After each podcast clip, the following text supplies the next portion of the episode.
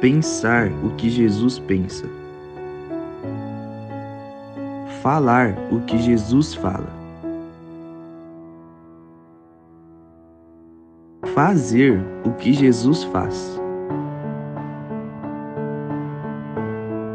A nossa vida aqui é ser a cada dia mais parecidos com Jesus.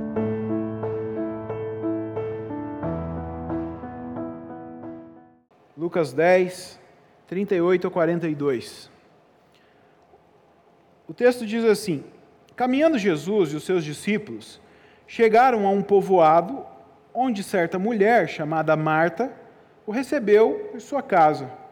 Maria, sua irmã, ficou sentada aos pés do Senhor, ouvindo a sua palavra. Marta, porém, estava ocupada com muito serviço.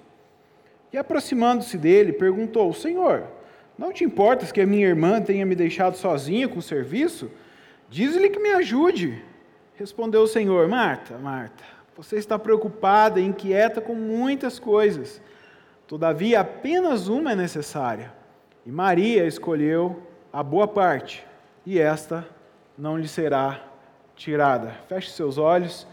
Senhor, agradecemos porque sabemos que a tua presença está aqui. Sabemos, Jesus, que tu estás aqui, tu és real, nós podemos ver, perceber, sentir aquilo que o Senhor está fazendo no nosso meio. Fala aos nossos corações nesse momento. Fala em cada coração, Jesus. Eu sei que o Senhor quer fazer mais aqui nessa manhã, em cada coração. Em nome de Jesus, Pai, eu oro. Amém. Jesus e os seus discípulos estão caminhando. Era normal na vida de Jesus e os discípulos caminharem. Não tinha Uber, não tinha carro, e a gente não vê muito eles de camelo. Jesus usou um burrinho, acho que uma vez só, né? Mas era caminhando. E Jesus e seus discípulos estão caminhando e eles chegam então a um povoado. O texto não faz questão de trazer para a gente o nome do povoado, embora a gente saiba que o povoado é o povoado de Betânia, um povoado que ficava perto de Jerusalém, mas o autor não se preocupa em falar para a gente o nome, porque isso não importa. O fato de não citar o nome do povoado mostra para a gente que tem algo mais importante acontecendo aqui nesse texto do que saber o nome do povoado. E isso tem a ver com as pessoas que estão envolvidas nesse quadro, nessa história. E as pessoas em questão aqui, que são citadas, são duas mulheres: Marta, que recebe Jesus na sua casa, o texto diz isso para a gente, ela é apresentada aí no versículo 38, e a sua irmã Maria, que é apresentada no versículo seguinte. Pelos outros evangelhos, nós sabemos que essas duas mulheres, Marta e Maria, eram irmãs de um homem chamado Lázaro. O Lázaro é bem mais conhecido, porque o Lázaro foi ressuscitado por Jesus. Né? Então, era o, o, amigo de Jesus, assim, Jesus amava muito Lázaro, então a gente conhece mais o Lázaro. E ele tinha as duas irmãs. Então Jesus está indo para casa desses três irmãos, dessa família. É, o texto não cita para a gente, no entanto, a presença de Lázaro aqui. Lázaro não é citado. E mais uma vez isso reforça que o foco dessa história e o que acontece aqui está nas duas irmãs e não no Lázaro. Então, essa é uma história de Marta e Maria, e é importante que a gente esteja ligado nisso. A mesma coisa a gente nota em relação aos outros discípulos de Jesus, porque o texto começa dizendo para a gente que Jesus e os seus discípulos estão caminhando chegam no povoado e eles são recebidos por Marta, na casa da Marta, mas depois disso, acabou os discípulos, não se fala mais neles, só se fala de Marta, Maria e Jesus. O foco então está nelas. E o texto diz que a Marta recebe Jesus em sua casa. Marta recebe Jesus na sua casa. Como que é para você receber alguém na sua casa? Como que você recebe as pessoas na sua casa? Como que você recebe um amigo na sua casa? Isso está muito ligado à cultura, né? Cultura, a sua cultura familiar. Aqui, por exemplo, a gente tem, aqui na região de Vinhedo, a gente tem muitos descendentes de italianos. Então a recepção é meio italiana em alguns casos. Eu já fui a algumas casas o povo gosta desse acolhimento, da cozinha, principalmente quando você começa a se tornar mais próximo da família. Em Minas, você é convidado para tomar um cafezinho, muitas vezes comer um pão de queijo ou um bolo de fubá com erva doce, às vezes a gente pede né, para tirar erva doce, mas existe essa forma de acolhimento, em cada lugar de um jeito. Né?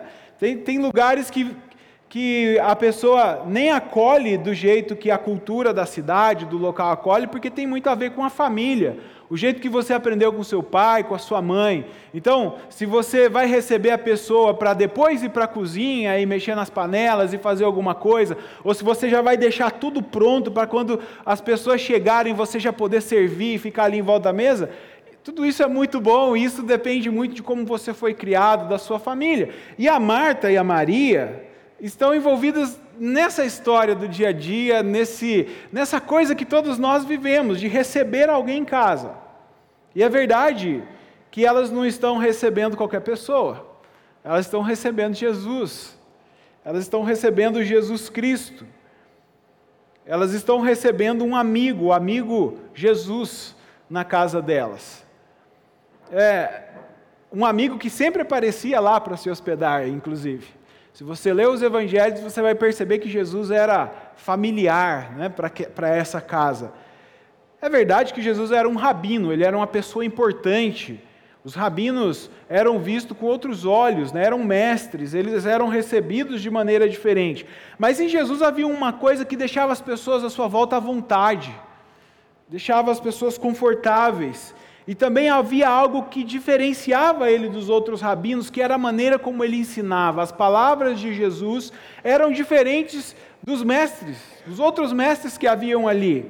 E essa chegada de Jesus na casa dessas mulheres precisa ser entendida, porque senão a gente não consegue captar a mensagem que Jesus passa para a gente. Nesse episódio tão simples e comum de receber alguém em casa, então, eu queria chamar a sua atenção para algumas coisas. Imagina toda essa cena. Jesus e seus discípulos estão caminhando e eles chegam na casa de Marta e de Maria. Imagina se fosse você recebendo esse pessoal todo. Gente, não tinha WhatsApp. Então Jesus não pode pegar o celular e mandar uma mensagem: Ei Marta, estou chegando aí com a tropa. Aumenta a água do feijão. Não tinha jeito de fazer isso. Jesus chega lá de surpresa, com 12 homens morrendo de fome. Imagina só a situação, eles estavam cansados, caminhando. Jesus, ainda, se tivesse WhatsApp, né? Ó, o Pedro está matando cachorro a grito aqui, faz alguma coisa aí para ele. Não, Jesus chega de surpresa. Se fosse hoje, né, seria fácil receber. Vamos iFood, né? iFood pede comida para todo mundo, rapidinho entrega, podia ser até BK, McDonald's, né? Aquela coisa, já, já todo mundo comia, já tomava um refri, não, não tinha nada disso.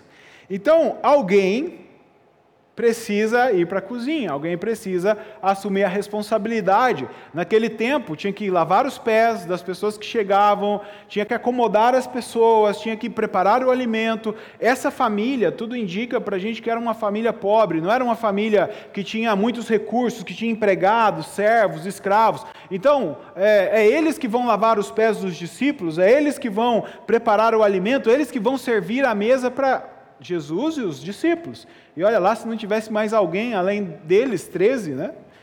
E Marta, como irmã mais velha, e é muito provavelmente ela era mais velha até mesmo do que Lázaro, os textos dão indicação disso, por sempre citar ela antes, ela puxa a responsabilidade para si. O, te, o, o, texto bíblico nunca cita para a gente os pais deles.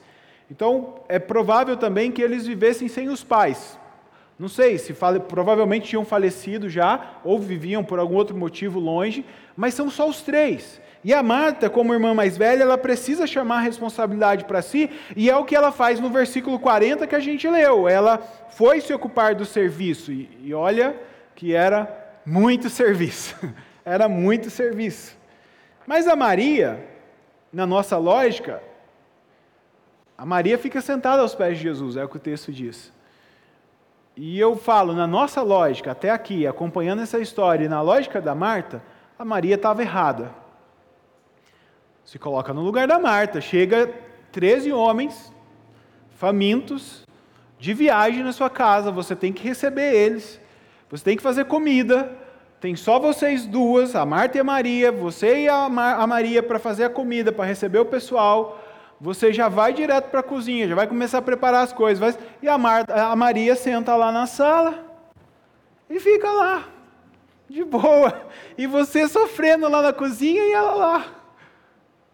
Tranquilidade. Você ia falar que a Maria está certa? Que... Claro que não. Maria, larga a mão de ser folgada, vem aqui me ajudar.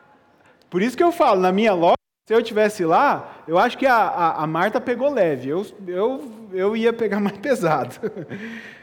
Na nossa lógica, a Marta está. Nem sempre está errada, né? De chamar a atenção da Maria. É a Maria que está errada. É a Maria que está errada. Para a gente que conhece a história toda, sabe o desenrolar da história, consegue ver o final, conhece a fala de Jesus, às vezes a gente consegue olhar e falar, né? Não, a Maria está certa. Tem até uma musiquinha, não sei se vocês já ouviram, quem, quem tem criança aí já ouviu, uma musiquinha que fala assim: quem está certo é a Maria. Alguém já ouviu? Gente, pelo amor de Deus, ninguém ouviu essa música. então ouve lá então.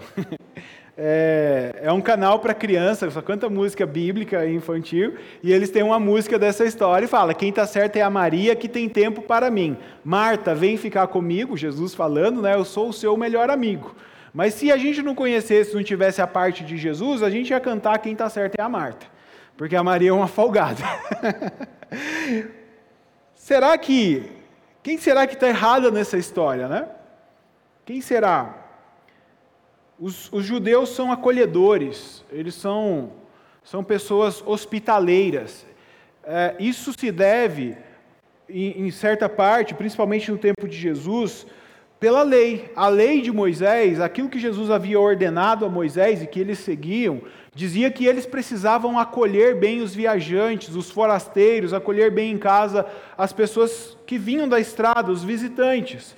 Então, receber alguém bem era uma obrigação para eles para com Deus. Era uma obrigação que eles tinham para com Deus. Então a Marta ela está preocupada exatamente com isso. Eu preciso receber bem Jesus. E o fato de ser Jesus, de não ser apenas mais um amigo, um viajante, mas é Jesus. Isso coloca um peso, um rabino, coloca um peso ainda maior sobre ela. Ela, ela tem que se virar é, no coração dela.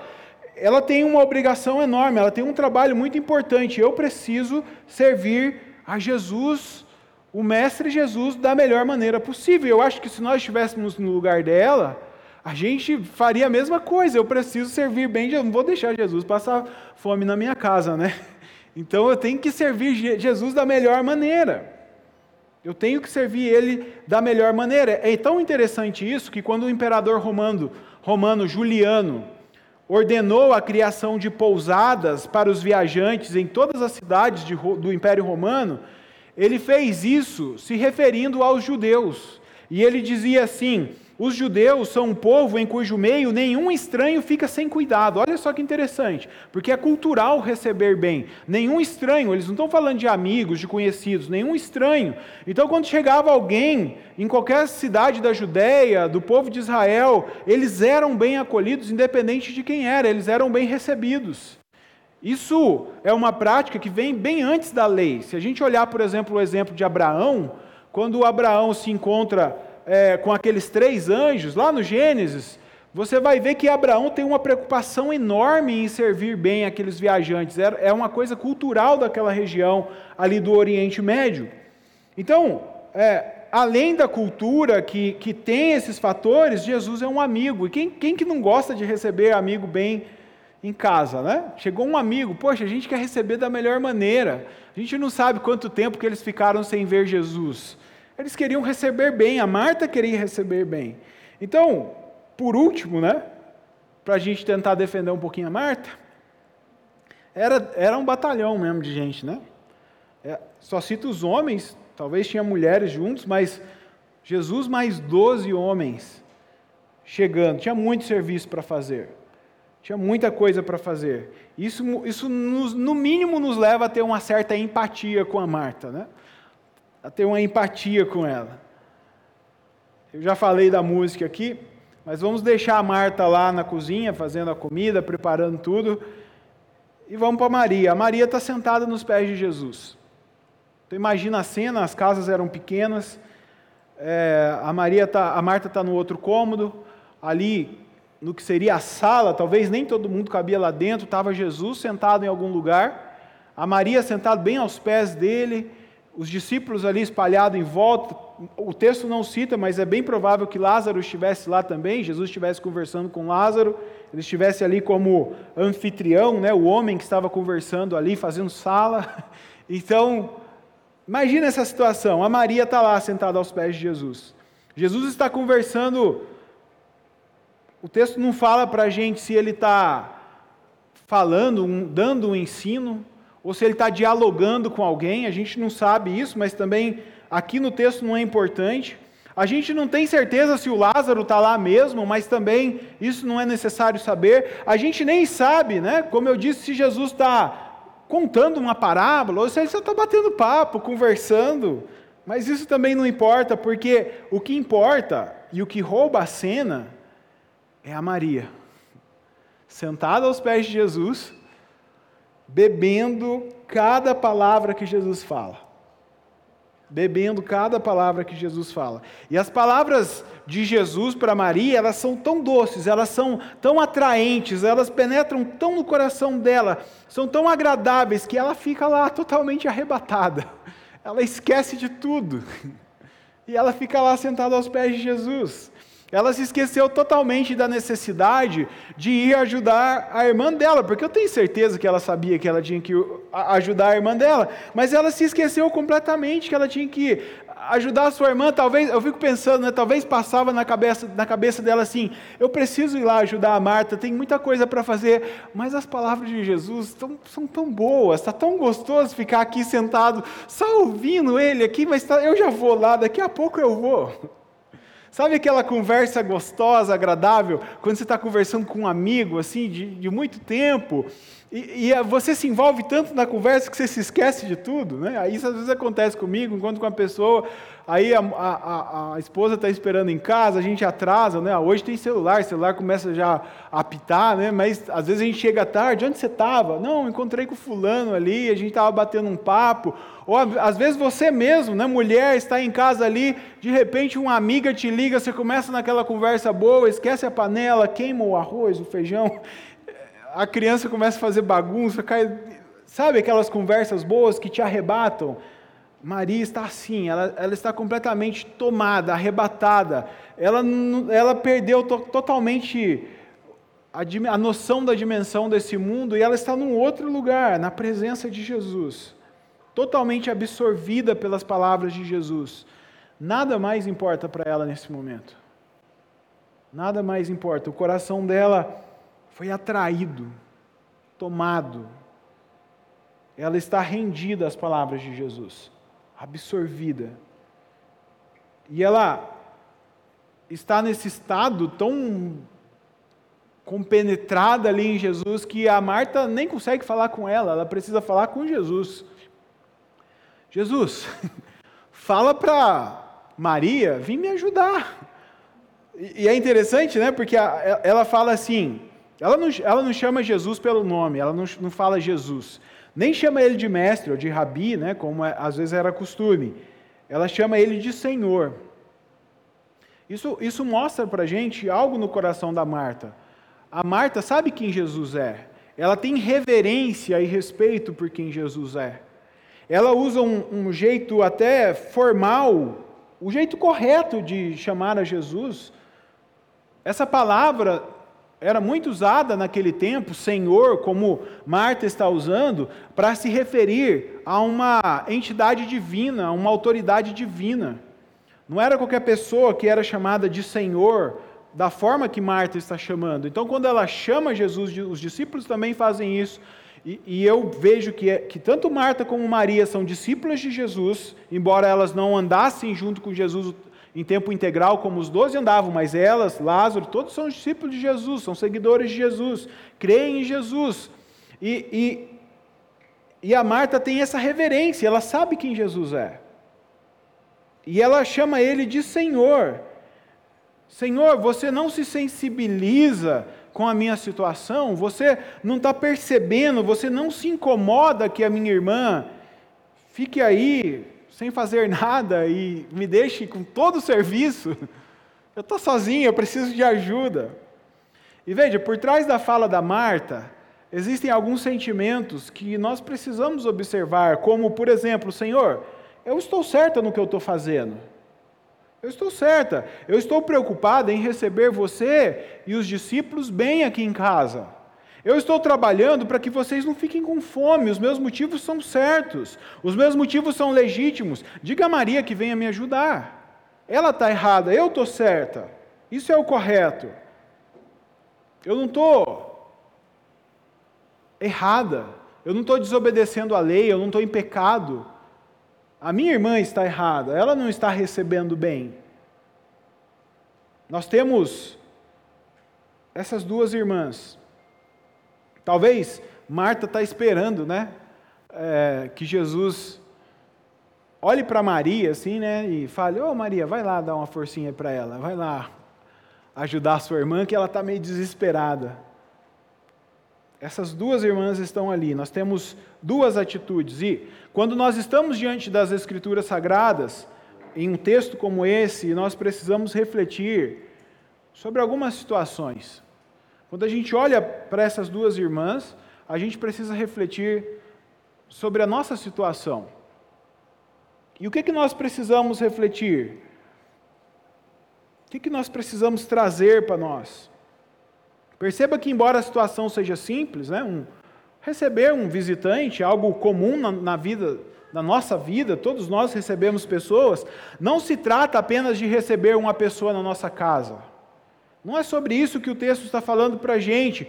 Algo mais está sendo dito aqui. Tem algo mais que nós precisamos tirar, prestar atenção. E esse texto está falando para a gente de escolhas. Esse texto está falando de escolhas de atitudes do cotidiano, do dia a dia. Eu, eu acho muito interessante esse texto, porque esse texto não, não coloca Jesus numa situação de milagres, sabe? Aquela situação que Jesus chegou, como por exemplo, como foi na casa de Pedro, que ele curou a sogra de Pedro. Esse texto não coloca a gente numa situação quando, por exemplo, ele cura, ele ressuscita aquela menina, né, que que estava morta, não, Jesus não está fazendo nenhum milagre aqui. Ele não está multiplicando pães, nada. É o Jesus do dia a dia, o Jesus cotidiano, que está entrando numa casa, uma situação simples. Isso, isso fala do nosso dia a dia, do seu trabalho, sabe, da sua rotina. Você acorda de manhã, você vai trabalhar, você tem as suas preocupações com o seu trabalho, você tem as suas preocupações familiares. Quem é pai está preocupado com os filhos, está na escola, está preocupado com a escola, está preocupado com as contas, é o dia a dia, é o nosso dia a dia. Todo mundo vive. O que, que a gente vai almoçar, o que, que a gente vai jantar, vai comprar, vai fazer, vai pedir, vai ir buscar, essas coisinhas assim, faz parte da nossa rotina amizade, sabe, o relacionamento diário. Esse texto ele está inserido nessa realidade. E é nessa realidade da nossa vida que a gente precisa começar a se perguntar algumas coisas. Por exemplo, como eu estou reagindo no meu dia a dia com a presença de Jesus? Como que eu lido com a presença de Jesus no dia a dia, no cotidiano, na rotina? Que tipo de atenção que eu dou para Jesus? E eu quero dizer uma coisa para você: Jesus ressuscitou, ele, ele viveu aqui, ele foi para a cruz do Calvário. Agora na Páscoa a gente vai lembrar disso. A gente sempre lembra disso, mas na Páscoa a gente lembra de uma maneira diferente. E a gente lembra principalmente que Jesus ressuscitou, ele subiu aos céus. Só que Jesus, hoje, a, a, pessoa de Jesus, a pessoa espiritual de Jesus, está no nosso meio, é, uma, é, é vivo, Jesus está vivo. Jesus não está distante de nós, Jesus não está lá no céu, sentado e só olhando aqui para a terra e vendo o que, que a gente faz ou deixa de fazer. Não, Jesus participa da nossa vida, ele participa da, da sua vida, da sua rotina. E Jesus, como Deus, ele é onipresente, ele está em todo lugar. Ele pode estar com a Domingas lá no trabalho dela, ele pode estar comigo lá em casa e ao mesmo tempo estar com o Jobert lá no trabalho dele. Ele é Deus.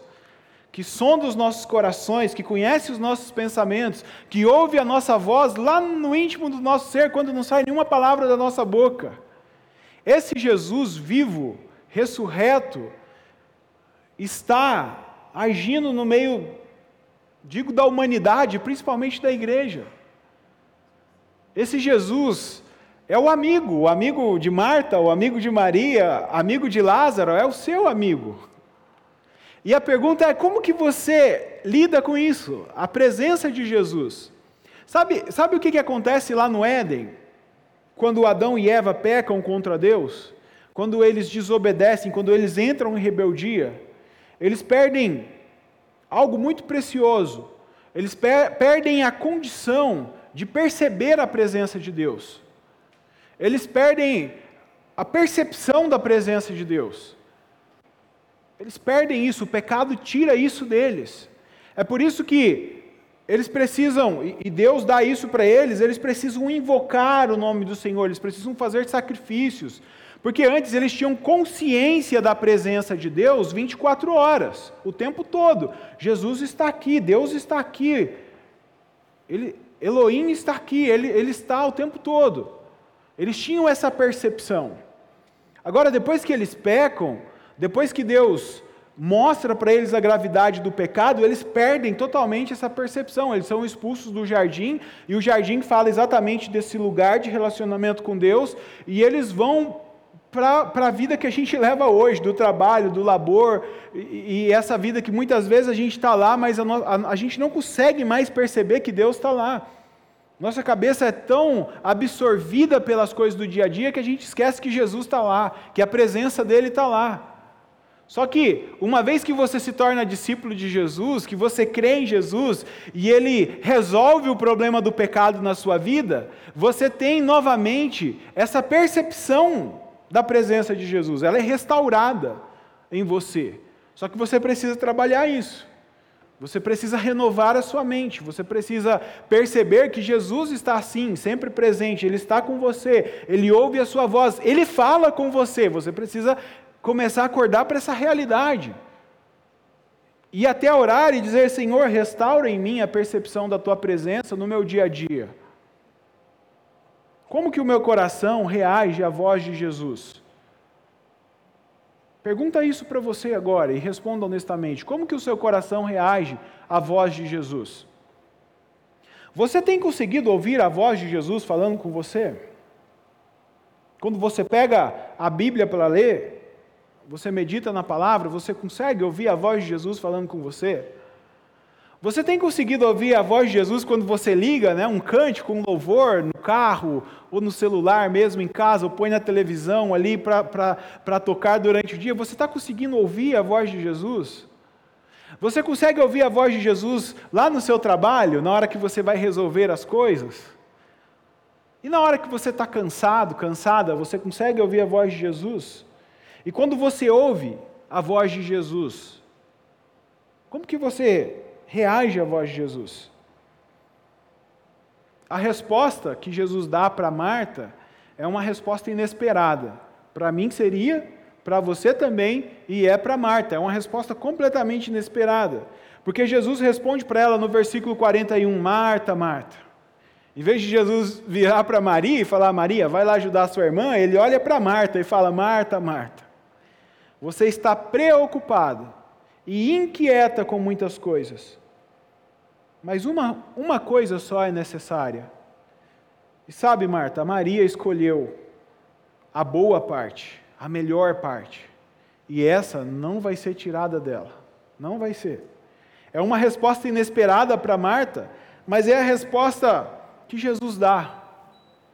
É a resposta que Jesus dá para mim e para você também, quando a gente fala para ele: Senhor, eu não tenho te buscado, né? Não está dando tempo. Não está sobrando tempo para te buscar, sabe? É uma resposta inesperada quando a gente fala: Senhor, eu estou trabalhando muito. É uma resposta inesperada quando a gente diz: Senhor, eu não estou conseguindo parar para ouvir a Sua voz, mas eu tenho motivos justos. O Senhor sabe que eu estou andando corretamente. O Senhor sabe que eu estou fazendo tudo certinho. Senhor, eu até queria ter tempo, sabe, para ficar aos seus pés, para parar um pouco, mas você sabe como é, eu não consegui essa semana, não deu. Já faz tempo que eu não consigo, porque eu estava ocupado demais, Senhor. Eu estava preocupado demais com as coisas que eu tenho que fazer, a minha vida está tão difícil. E essa resposta de Jesus precisa a gente levar a refletir, inclusive, se as nossas respostas são de fato justas e plausíveis. Porque muitas vezes o trabalho, como aconteceu com Marta, absorve a nossa vida, as preocupações da vida, elas nos sugam, elas sugam o nosso tempo, mas infelizmente, em vez da gente correr até Jesus, ir ao, até os pés dele, para a gente se recarregar, para a gente receber o alívio, dormir em paz, como o salmo que o Wesley leu aqui na hora do louvor, sabe o que, a gente vai, faz? A gente vai procurar alívio para nossa alma numa série da Netflix no scroll infinito do Instagram, que você desce, desce e desce, desce e nunca para, e você fica procurando ali algo que vai saciar seu coração, que vai renovar suas energias.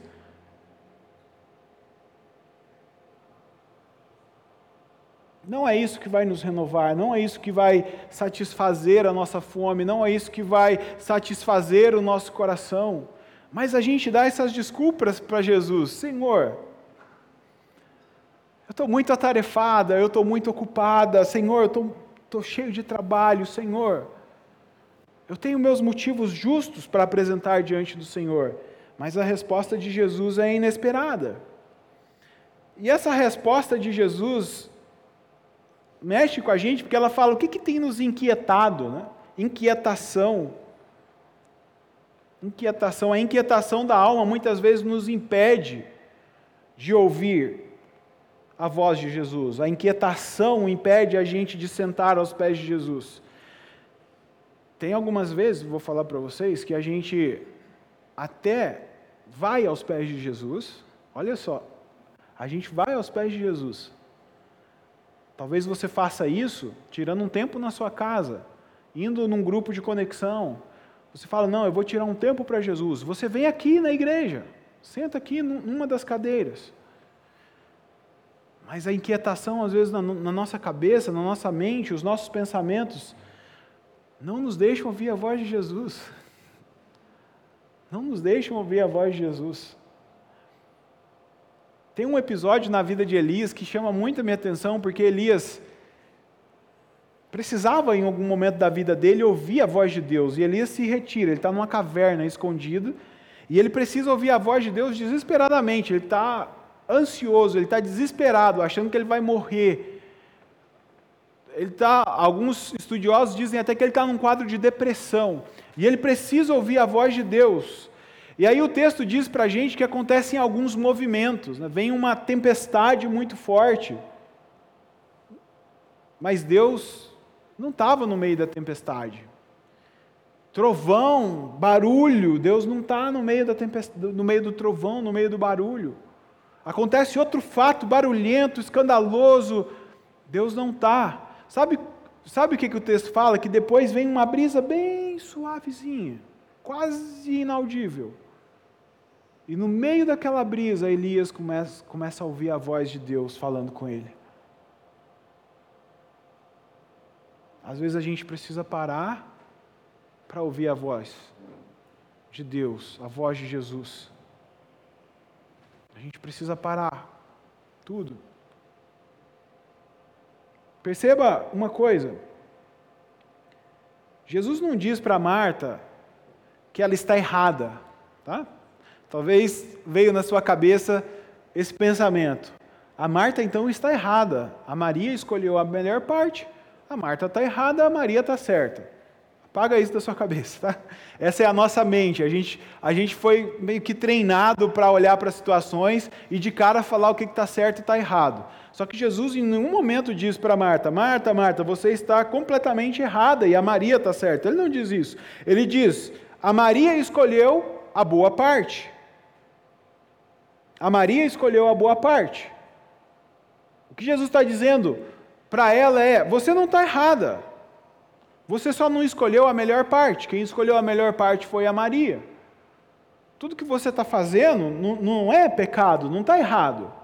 Você tem mesmo que trabalhar, você tem mesmo que receber as pessoas na sua casa, você tem mesmo que fazer os seus, a, a, lidar com os afazeres, as coisas do dia a dia. Isso não está errado. Mas quem escolheu a melhor parte foi a Maria. E Jesus fala assim: isso não lhe será tirado. Isso não vai ser tirado dela. É como se Jesus estivesse dizendo para ela: Eu é que não vou falar para Maria sair daqui dos meus pés e ir lá te ajudar. Jesus fala para ela: Você está preocupada. Preocupação é ocupação da mente. Quanto, quanto que a nossa mente anda ocupada com tantas coisas? Não é verdade? A, gente, a nossa mente está ocupada com coisas. Sabe o que é preocupação? É você ocupar a sua mente previamente. Pré-ocupação.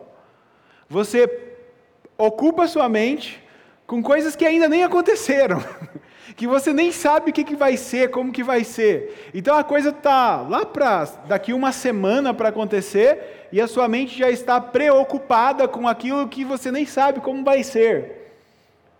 Você está indo para o trabalho e você está preocupado achando que vai chegar atrasado, mas às vezes você nem vai chegar.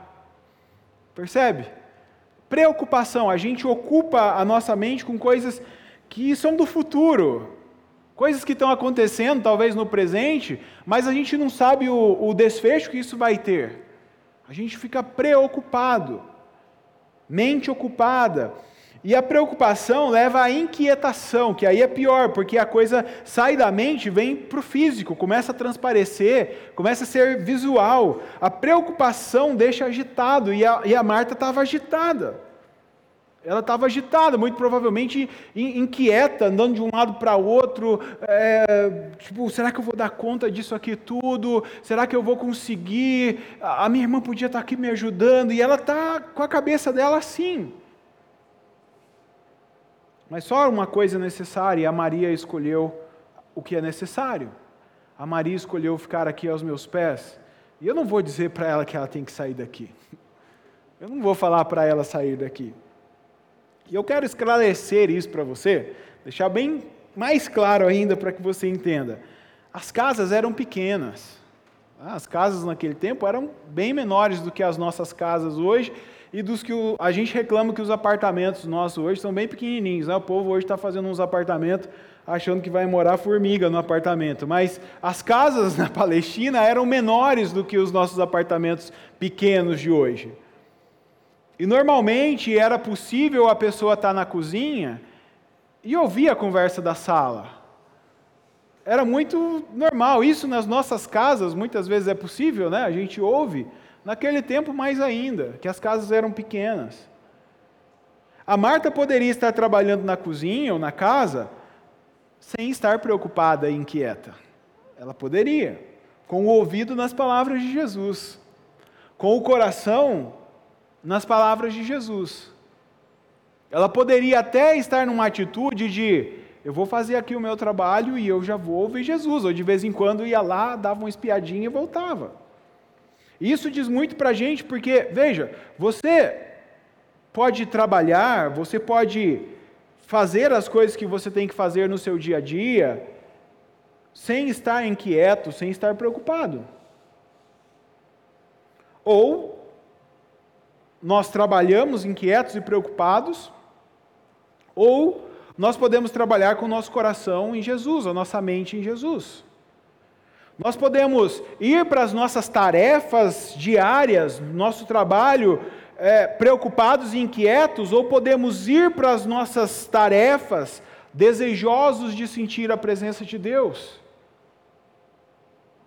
desejosos de ouvir a voz dEle enquanto a gente está desempenhando os nossos afazeres. Nós podemos fazer tudo que nós fazemos a partir de um lugar aonde nós desejamos a presença de Jesus, onde nós ansiamos por ouvir a voz de Jesus. E também nós podemos estar dentro da igreja, sentados aqui, o nosso coração estar preocupado e inquieto. E quantas vezes acontece isso? A gente está sentado aqui, mas a nossa cabeça está em outro lugar. A gente se levanta três, quatro vezes para ir no banheiro e beber água. Em casa a gente às vezes fica horas e não faz isso. Porque o coração está inquieto e a mente está preocupada. E a gente não consegue perceber que Jesus está presente. Não consegue. O que você precisa saber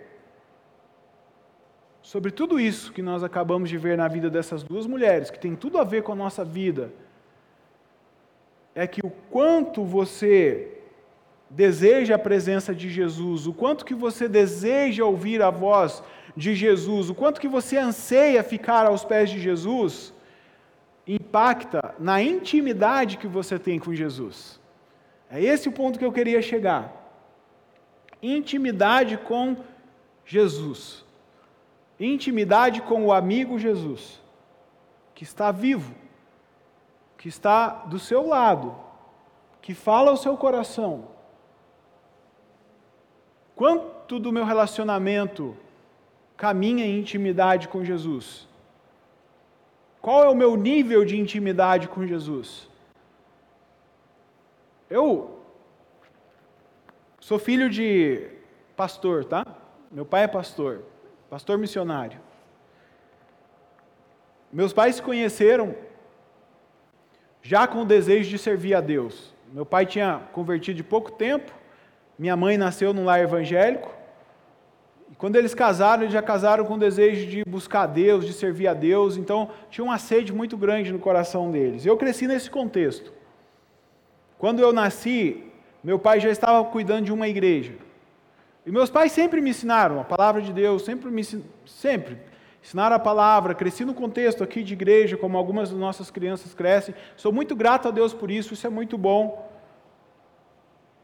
Mas demorou para cair a ficha na minha cabeça, eu entender que Jesus é uma pessoa, que ele está vivo, e que Jesus fala com a gente. Demorou, demorou talvez uns 16 anos ou mais, desde quando eu nasci. Mas quando eu estava já no final da minha adolescência, esse negócio começou a incomodar meu coração. Começou porque, talvez se você está na situação que eu estava, você vai me entender. O pastor ia lá falar, falava que tinha ouvido Deus falar com ele. Meu pai e minha mãe sempre falaram, não, porque Deus falou com a gente, Deus fala com a gente. E eu orava, sabia orar, é, lia a Bíblia, sempre, sempre lendo a Bíblia. E eu sabia que Deus falava comigo através da Bíblia, da pregação, louvor. Mas isso começou a me inquietar. Eu falei assim: será que, que tem um jeito diferente de Jesus falar com a gente? Né? Ouvir a voz de Jesus falando? E eu comecei a buscar esse negócio, sabe? Eu comecei a orar e buscar isso. Meu coração começou a se encher. Não sei qual palavra que eu te falo, se é desespero, se é paixão. Meu coração começou a se inquietar com esse negócio que eu falei, eu preciso ouvir a voz de Deus falando comigo, eu preciso ouvir Jesus falando comigo, eu não sei como é que é, é, eu, eu, eu, preciso entender esse jeito que ele fala, eu preciso. Não tinha exercício, tá? Da escola de Jesus, para mim não teve, que facilita bastante. Eu preciso ouvir, eu preciso aprender, eu preciso entender, discernir a voz de Jesus falando comigo. Eu comecei a buscar isso. Eu, eu fiquei tão desesperado, gente, fiquei tão desesperado que eu, eu comecei a acordar às 5 horas da manhã para ir orar e, e só pedia isso. E a minha oração é, era assim, Senhor, você é o Deus do meu pai, o Deus da minha mãe, eles te conhecem, eles têm uma experiência com o Senhor, mas eu quero ter a minha experiência com o Senhor, eu preciso te conhecer, eu preciso saber quem que o Senhor é. Eu não posso mais viver das experiências do meu pai, da minha mãe. As experiências da Bíblia são fantásticas, mas eu quero que aconteça na minha vida. Eu quero que o Senhor fale comigo. E eu fiquei nisso, ó, eu acho que foi mais de ano orando desse jeito. E eu não entendia, não sabia como ouvir a voz de Deus. E aí, eu lembro até hoje, um encontro que a igreja fez, um acampamento, eu fui com alguns jovens, e era um encontro que tinha esse foco, ouvir a voz de Deus falando. E eu fui ansioso, você imagina, né? Eu fui desesperado para ouvir a voz de Deus. Sexta-feira passou nada, sábado o dia inteiro passou nada, eu orando e pedindo nada. Aí ia acabar, o encontro acabava domingo na hora do almoço. Aí teve culto de manhã, nada. Aí acabou o culto, teve um tempo livre. Aí eu sentei na, na grama com, com alguns amigos que estavam ali. E eles conversando, falando, eu ouvindo a conversa deles e eu calado, né? Que eu já estava acabando o tempo e eu não tinha recebido o que eu tinha ido buscar ali. Aí veio um sentimento no meu coração. Um sentimento. Levanta e vai no banheiro. E eu sempre brinco, falo que eu sou gideão, eu sou incrédulo de tudo, eu questiono as coisas que eu penso. Eu falei assim, cara, mas eu não estou com vontade de ir no banheiro, o que eu vou fazer no banheiro? Tipo, faz pouco tempo que eu fui no banheiro, o que eu vou fazer no banheiro? Aí veio de novo, o mesmo sentimento, veja, não era uma voz, era um sentimento. Eu preciso ir no banheiro, aquela coisa me inquietando. Beleza, eu vou no banheiro. Cheguei no banheiro, não sabia o que fazer no banheiro, né? Porque não tinha o que fazer no banheiro. Aí, na entrada, assim, tinha um, tipo uma entradinha e tinha um espelho do lado direito. Aí veio outro sentimento, vira para o lado direito e olha no espelho. Eu virei para o espelho. E aí eu fui andando para o espelho, vendo o meu reflexo, e abaixei a cabeça, porque às vezes a gente olha para a gente no espelho e a gente abaixa a cabeça, né? Abaixei a cabeça, pelo menos eu faço isso. Porque eu não ia pintar cabelo, não ia escovar dente, não ia fazer nada disso. Aí eu ouvi uma voz falando aqui, no meu pensamento, no meu coração: olha para frente. Aí eu olhei para frente. Na hora que eu olhei e me vi, Deus falou comigo: Você é o meu filho, e só isso.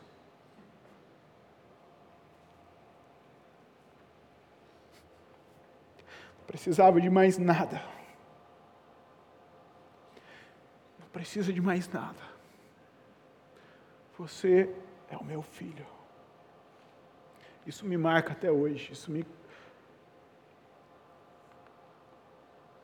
a voz de Deus. A voz de Jesus.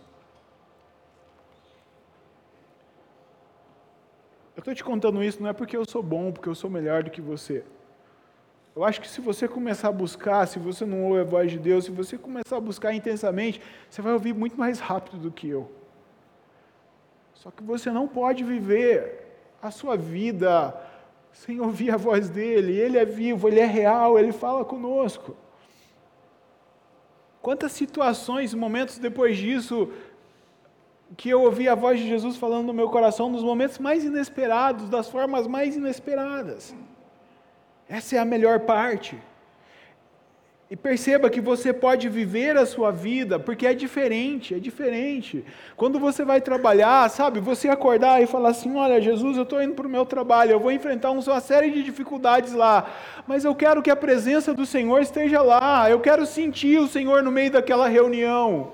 Ninguém lá te conhece, só eu que te conheço, mas eu quero ver a presença do Senhor lá. Jesus, eu vou encontrar um cliente, eu não sei como que vai ser, mas o que importa é que a presença do Senhor vai, vai estar lá, isso é a melhor parte, isso é o que eu quero. Se vai fechar ou não vai, se vai dar certo ou não vai, Jesus, eu quero a presença do Senhor lá.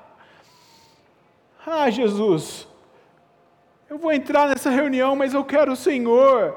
Eu vou fazer o trabalho de casa, mas ó, eu estou ligado aqui, Jesus. A hora que você quiser falar comigo, fala comigo. Me deixa sentir a tua presença aqui. Me deixa te sentir. Quanto que você tem desejado, quanto que você tem buscado de Deus, de Jesus. Quanto que você deseja. A gente cantou várias músicas aqui que falavam sobre essa temática de intimidade, usando figuras diferentes. Uma delas falava sobre a questão do noivo e da noiva. Sabe quando está noivo, né? Prestes a casar. Eu não sei como foi para vocês, mas o meu noivado com a minha esposa, com a Ana Eleise, que a gente chama carinhosamente de Anne, foi à distância, porque eu morava aqui em Campinas e ela lá em Itajubá. E eu só via ela nos finais de semana e o coração ficava desejoso, ansioso por ver ela, por encontrar com ela, sabe? Aquela coisa de, de chegar logo. E a gente ainda tinha celular, conversava. Mas é, é, é, esse desejo, essa vontade, sabe, de estar com quem você ama, de ouvir a voz de quem você ama. Desejar ter intimidade, porque às vezes quando você está com quem você ama, você não precisa nem falar nada. Você coloca a cabeça ali, encosta e, e você pode ficar em silêncio. Quanto que você tem desejado da presença de Jesus? Sabe, Jesus é muito claro e ele diz que se a gente buscar a presença dele, a gente vai achar. Se a gente bater na porta, a porta vai se abrir. Se a gente pedir, a gente vai receber. Quando se trata da presença de Deus, o maior interessado em que você sinta a presença de Deus é o próprio Deus. Só que sabe o que eu sinto também? Que Jesus. Jesus gosta de ser desejado por nós. A gente gosta de ser desejado, mas Jesus. Sabe, ele gosta de, de ser desejado por você. Jesus gosta quando você vai na presença dele e fala: Senhor, estou aqui, eu vim te encontrar. Eu vim falar algumas coisas com você e eu vim te ouvir também. Fica à vontade para falar comigo. Jesus gosta disso, ele gosta de, de conversa. Tem vezes que ele não fala nada, tem vezes que ele fala muito, tem vezes que ele fala alguma coisa. Mas Jesus é vivo, ele é real. Eu quero encerrar dando para você alguns testemunhos. O primeiro, já contei aqui, o pastor Ricardo também é um testemunho semelhante. Eu estava indo para. No caso do pastor Ricardo, eu não sei onde ele estava dirigindo, acho que ele estava dirigindo dentro de uma cidade e, mas ele estava ligado em Deus e, e ele estava igual Maria aos pés de Jesus. e ele, ele conta que a presença de Deus encheu o carro, só que ele atravessou o sinal vermelho e quase causou um acidente porque ele não percebeu que o sinal tinha fechado. No meu caso foi diferente, a gente estava indo para Itajubá, para Minas, e eu estava dirigindo o carro. E tem uns, uns lugares que não ajuda muito, né? Porque era uma reta. E aí, assim, Estou ali, né? Jogo para a direita e de, quem quiser passar vai e eu estou ali. E a rodovia estava vazia. E no meu coração estava assim: Senhor, por que, que o Senhor não faz de novo? Por que, que o Senhor não vem? Isaías, né? Por que, que o Senhor não rasga os céus e desce com a tua presença? Eu quero tanto ver a presença do Senhor nos nossos dias de novo, sabe? Com poder, glória, aquela coisa toda. E eu tô lá orando, sabe? E lá na minha cabeça, lá no, no fundinho, lá tá cantando: Faz de novo, faz de novo. E eu cantando. Gente, minha mente foi arrebatada assim, sabe? Numa hora eu era só eu e Jesus ali. E eu comecei a chorar, dirigindo e chorando. E tô indo, né? Reta pela frente. Aí a Anne me cutuca, amor, amor, você já está a 140. Detalhe, né? Que a, a, a rodovia ali para Itajubá, Fernão Dias, é 80 km por hora. Então já estava 140. Amor, amor, onde você está? Tipo, volta. Mas, gente, eu quero que você entenda o seguinte: não existe lugar se você está desejoso pela presença de Deus, o recomendado, tá? Agora vamos fazer certo. O recomendado nesses casos é você parar o carro um pouquinho, para no acostamento, para num, num posto, alguma coisa, e aí você chora e busca a presença de Deus. Não faz isso dirigindo. Se, se você estiver sentindo que está intenso demais, para ali, dobra o joelho, ora, depois você segue viagem, tá bom? Mas percebe, a presença de Deus vem. Em casa, quantas vezes, né? Tem uma pessoa que me contou que nos afazeres da casa ali, desejando ouvir a voz, alguém aqui da igreja, desejando ouvir a voz de Deus, e, e ouviu, Jesus veio, uma pessoa que nem tinha o costume de, de ouvir Jesus falando com ela, ouviu Jesus falando com ela. Tem um amigo meu, ele mora em Belo Horizonte, hoje ele é pastor, na época ele era recém-convertido, ele tinha vindo para a igreja há pouco tempo, e ele me chamou para trabalhar com ele em uma gráfica. A gente trabalhava numa gráfica de offset, eu não sei quantos vocês conhecem uma gráfica, mas a gráfica de offset, pelo menos as, as mais antigas, tinha aquelas impressoras de rolo. Então aquilo ali, você tem que estar atento no que você está fazendo, porque se sua mão entra ali no daquele rolo, já era. E eu fui ser ajudante dele, acho que foi meu segundo emprego, lá em Belo Horizonte, numa gráfica. Ele tinha acabado de entregar a vida dele para Jesus. Só que ele me pegou nessa fase que eu eu estava com muita sede de Deus e buscando muito a Deus e querendo ouvir a voz de Deus o tempo todo. E isso contagiou ele. Ele começou a querer isso também. Ele falou: Nossa, eu, eu quero ouvir a voz de Deus. E, gente, quantas vezes, quantas vezes ali no, no, no, no trabalho, eu chegava perto dele, o nome dele é Alexander, eu chegava perto dele e ele tava, tinha uma bancada, parecendo esse púlpito aqui, onde a gente via as impressões, né, os papéis que saíam da máquina. E ele estava ali, debruçado assim, olhando de olho fechado e as lágrimas caindo. E eu falava, cara, você está bem? O que aconteceu? Não, cara, Jesus está aqui. A presença de Jesus está aqui, está muito forte. E eu sentia, começava a arrepiar, e a presença de Jesus estava ali mesmo.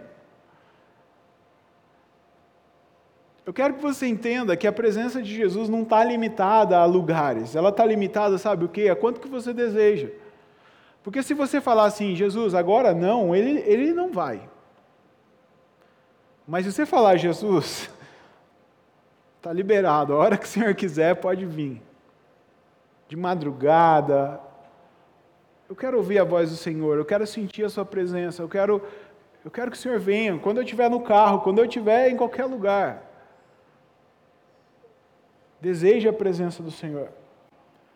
É o que o, o cara né, que compôs essa música, que a gente cantou aqui uma frase dela também.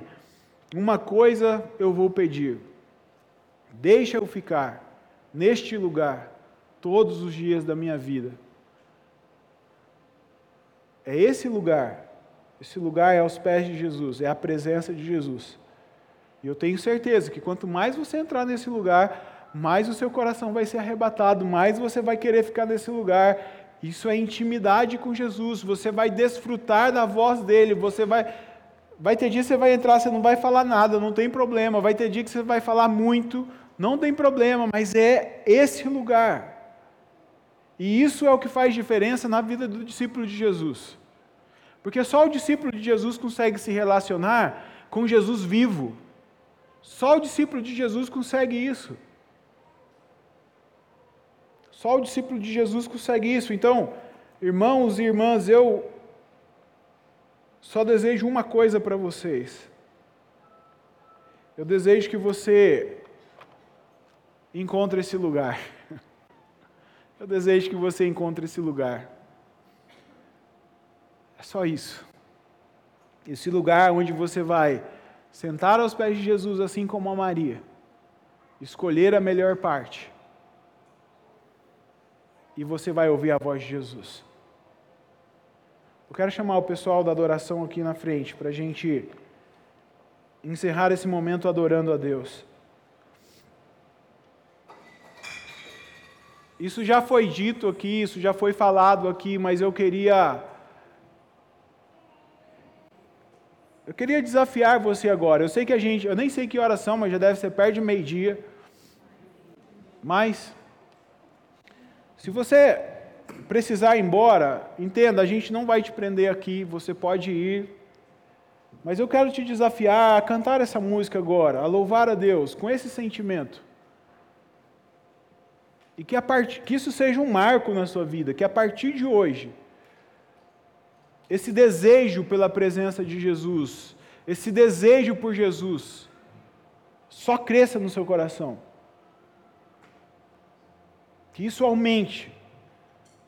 Que isso seja algo para você inegociável. Senhor, eu quero ouvir a Sua voz, pronto e acabou. Eu preciso, muda em mim o que tiver que ser mudado, faz o que o Senhor tiver que fazer.